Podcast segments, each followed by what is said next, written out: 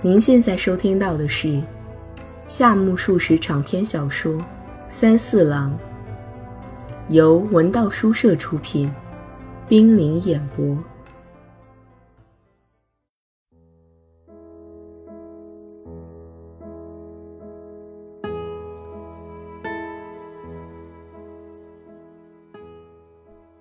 三四郎第十集。从板上一眼望去，斜坡弯弯曲曲，仿佛站在刀刃上。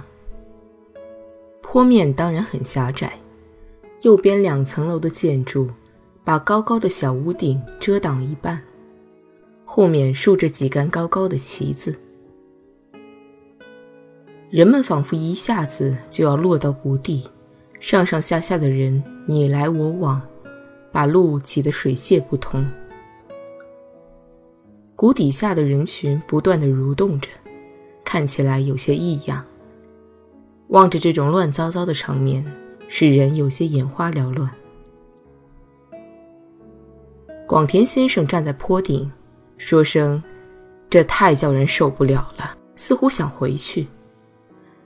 四个人簇拥着先生进入谷底，这谷底半道上向对面缓缓绕过去。左右的小屋挂着大尾帘子，高高的伫立在道路两侧，显得中间的天空格外狭窄。路面上行人拥挤，一片昏暗。门口收票人扯着嗓子高叫：“这哪里是人的喊声？这是菊花玩偶发出的声响。”广田先生评价道：“这些人的叫喊声。”确实有些不同寻常。一行人走进左边的小屋，这里陈列着曾我讨敌的故事。五郎、十郎、赖朝，一律平等的穿起了菊花服装，但脸孔和手脚都是木雕的。接着是下雪的情景，青年女子在生气，这些也都是以木头人为身子。外面是一层菊花，把叶和花密密麻麻地排整齐，制作成衣服的样子。两子聚精会神地观望着，广田先生和爷爷公不住地交谈，说什么菊花的栽培法不同了什么的。三四郎离他们有两米多远，中间隔着其他的游客。美弥子早已走到三四郎前头去了。观众大都是市民，有教养的似乎极少。美弥子站在游人中，回过头来，伸着脖子向爷爷公那边张望。爷爷公把右手伸进竹栏杆内，指点着菊花根部，正热心地解释着什么。美弥子又把脸转过去，随着人流迅速向门口走去。三四郎分开人群，撇下三人去追美弥子。他好容易来到美弥子身边。李健小姐，他招呼了一声。此时，美弥子用手扶着青竹栏杆，稍微转过头来望望三四郎，一言未发。栏杆的里面是养老铺，一个圆脸孔的汉子，腰间插着板斧。手拿水瓢，正蹲在水潭旁边。三四郎望着美弥子的脸，他根本没有留意青竹栏杆那边有些什么东西。你不自在吗？三四郎不由得问道。美弥子仍是默默不语，乌黑的眸子直视着三四郎的前额，充满忧郁的神情。这时。三四郎从美弥子的双眼皮底下发现了一种奇妙的内涵。这双眼睛包含着三层意思：心灵的疲惫、肉体的松弛、近乎苦痛的倾诉。三四郎已经忘记眼下正等着美弥子的答话，他把一切都留在这双眼皮和眸子之间了。这时，美弥子说：“该走了。”三四郎同美弥子的眼皮和眸子的距离似乎在逐渐靠近。随着这种靠近，三四郎心中产生了这样的念头：为了这女人，他必须携她马上回去才安心。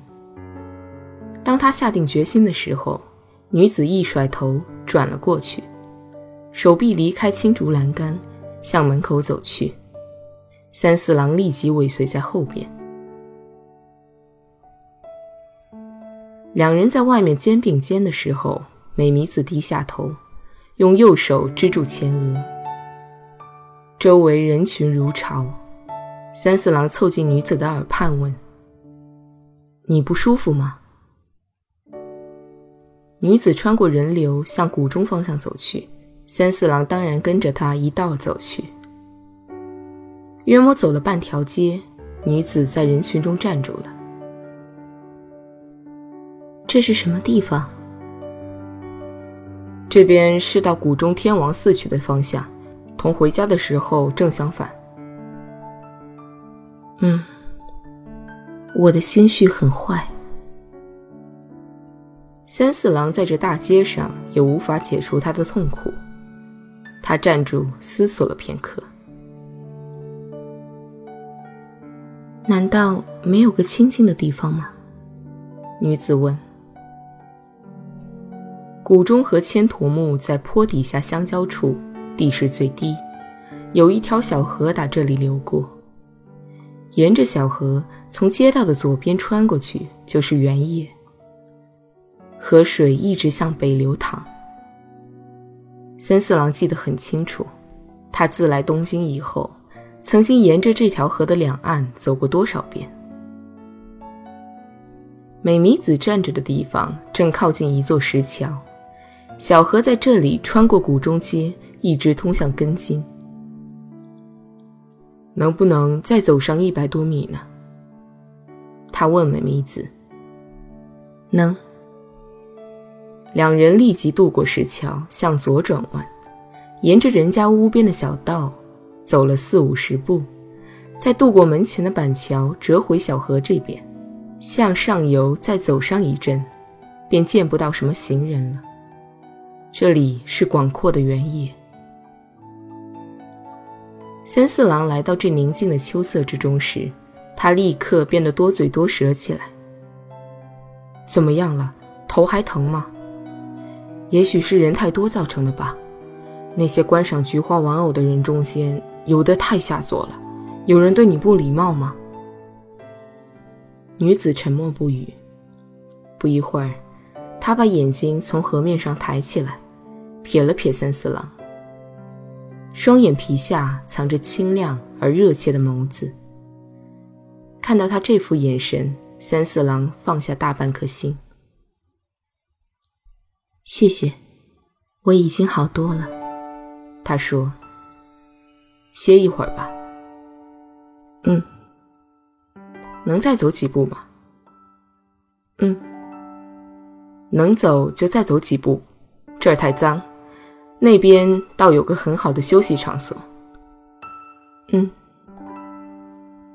走了一百多米，又看到一座桥，上面胡乱铺着不到一尺宽的旧木板。三四郎大步流星地过了桥，女子跟在后边。三四郎等着他走过来，他看到他步履轻盈，双脚如同走在寻常的大地上。这女子一个劲儿朝前迈动步子，没有一般女人家那种扭扭捏捏的娇羞之态，所以三四郎不便鲁莽地伸手搀扶她。河对岸有一座草房，屋顶下边一片艳红，走近一看是晾晒的辣椒。美弥子走着走着，看到那红色确实是辣椒，这时她停下来了。真美。他说罢，坐在草地上。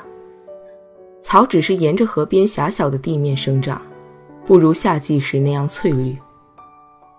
美弥子完全不顾及自己一身漂亮的衣裳会被弄脏。不能再向前走了吗？三四郎也站住，催促般的问：“谢谢，已经够了。”心绪依旧很糟吗？都是因为太累了呀。三四郎也只得在污秽的草地上坐下了。美弥子和三四郎之间保持着四尺远的距离。小河在他俩的脚下流淌。秋天水位低落，河水很浅，水面露出的石头尖上停着一只吉林。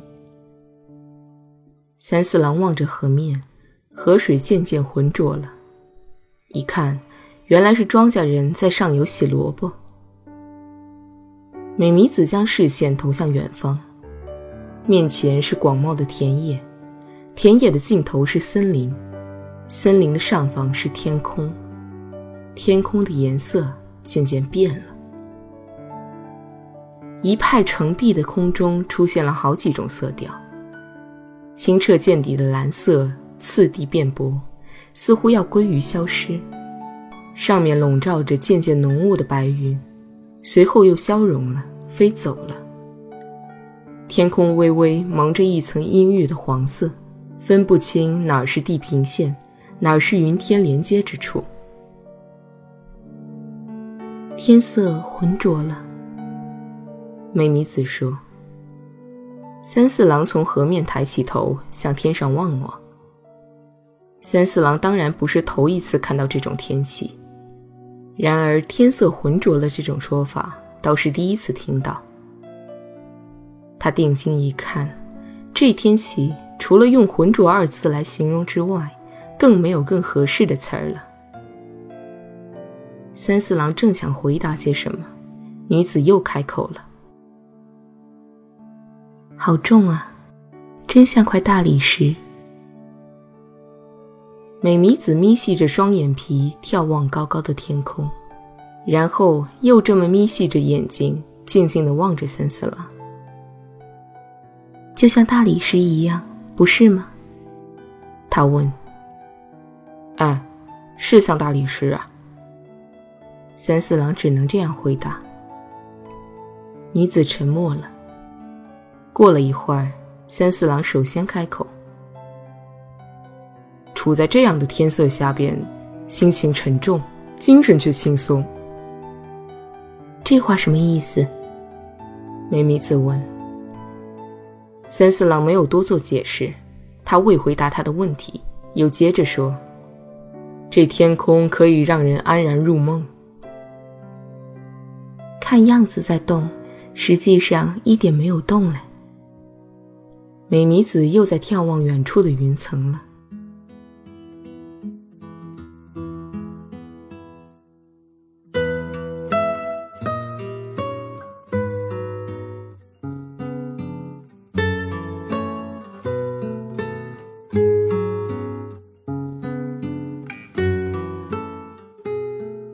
菊花玩偶市场上招揽游客的笑喊声，不时地传到他俩坐着的这块地方。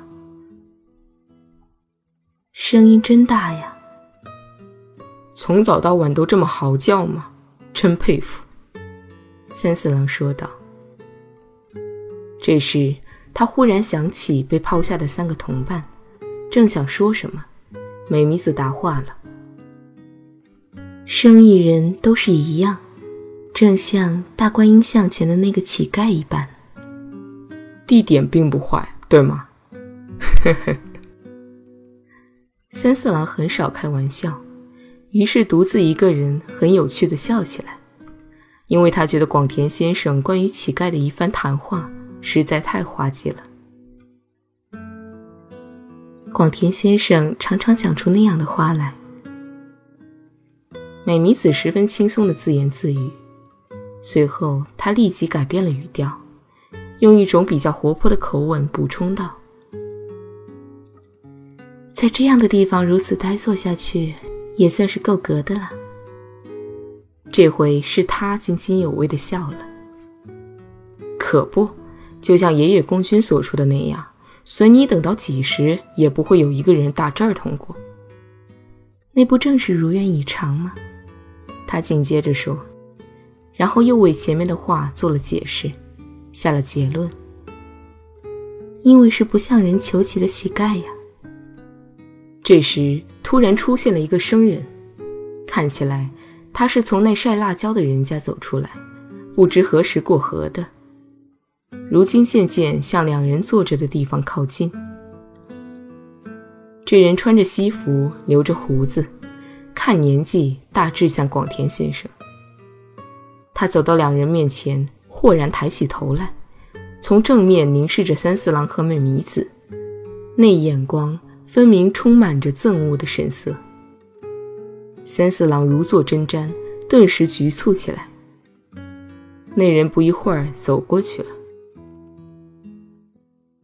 广田先生、野野君他们想必在寻找我们吧？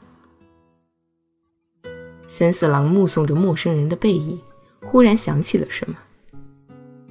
不，不要紧的，我们是迷路的大孩子了。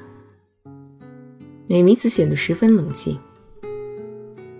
因为迷了路，他们才会找的呀。三四郎依然坚持自己的见解。因为都是想躲避责任的人，所以巴不得的呀。美弥子的口气更加冷峻。你是指谁？广田先生吗？美弥子避而不答。是爷爷公君吗？美弥子依旧不做回答。心绪好些了吗？如果好些，咱们该回去了。美弥子瞧瞧三四郎，三四郎刚抬起身子，又坐在草地上了。其实，三四郎感到自己总有些地方敌不过这个女子，他清楚的知道自己的内心已被对方看穿，于是随之而来的是一种不可捉摸的屈辱感。迷路的孩子。女子望着三四郎，重复着这句话。三四郎没有回答。你知道这句话在英语里是怎么讲的吗？三四郎未曾料到他会提出这样的问题，所以一时说不出是知道还是不知道。我交给你吧。嗯。Stray sheep，懂吗？三四郎逢到这种场合便穷于应付了。关键的时机已过，头脑冷静下来，回顾已过的事，便感到后悔，心想还是可以这样那样做一番回答的。话说回来，又不能预料到后悔，为了应付，就装出泰然自若的样子，大言不惭的乱说一通。他还没有这般轻薄，因而只是沉默着。他又觉得这样闷声不响太叫人难为情了。对于 “stray sheep” 这个词儿，三四郎似懂非懂。他之所以不懂，与其说是词本身的含义，勿宁说是使用这个词儿的女子的用心。三四郎一个劲儿地端详着女子的面庞，这时，女子忽然认真起来：“我显得那样狂傲吗？”他的语调带有辩解的意味，三四郎被一种意外的感受打动了。过去像在无里雾中，心想：要是雾散了该多好。女子的这句话驱散了迷雾，露出了她清晰的姿影。三四郎又觉得雾散的有点可恼。三四郎想使美弥子的态度恢复到原来那副样子。那是多么有意思！就像两人头顶上广漠的天空，既不倾城又不浑浊。但又想到，这不是靠几句讨好的话就能使他恢复常态的。好，咱们回去吧。”女子猝然说道。她的话里没有带着厌恶的情绪，然而三四郎听起来，这语调十分沉静。仿佛对方已看到自己是个毫无意思的人，而心灰意冷了。天空又起了变化，风从远方吹来，广阔的田野上只有一轮太阳，看着叫人寂寞难耐。草丛里腾起的水汽使人浑身发冷。留神一看，发现在这种地方竟然一直坐到现在。假若是自己一个人，早不知跑到哪儿去了。美弥子也一样。不，美弥子也许会在这种地方久坐下去的。好像有点冷了，先站起来吧，不要受凉。怎么样，心绪完全恢复过来了吗？哎，完全恢复过来了。美弥子爽朗的回答着，骤然站起身来。当她站起来时，独自嘀咕了一句：“Stray sheep。”声音拉得很长，三四郎当然没有搭理。美弥子指着刚才那个穿西服的汉子走的方向说：“要是有路，他想从那辣椒旁边穿过去。”两人便朝那边走去。茅屋后头果然有一条细细的小路。走了一半光景，三四郎问道：“梁子小姐决定上你那儿住吗？”女子微笑了一下，接着他又反问了一句：“你为啥问这个呢？”三四郎正想说什么，看见脚下有一块泥地，约摸四尺多宽，泥土下陷，积了一汪水，水洼中央放着一块垫脚石。三四郎没有踩那石头，他立即向对面一跃，随后回头望望美弥子。美弥子将右脚踏在泥水中的石头上，谁知石头不很牢靠，用力一呲，肩膀便摇晃起来，以便保持全身的平衡。三四郎从这边伸过手去，抓住我的手。不，没关系。女子笑了。三四郎伸手的当，他只是摇晃着，不肯跨过去。三四郎缩回了手。这时。美弥子将全身的重量压在踏着石头的右脚掌上，左脚向前一跃，跳过来了。他老怕把木屐弄脏，用力太猛，身体倾斜着向前冲去。在这种形势下，美弥子的双手一下子扑到三四郎的两只胳膊上了。Stray sheep，美弥子喃喃地说。三四郎能够感觉出。他的一吸一呼的颤动。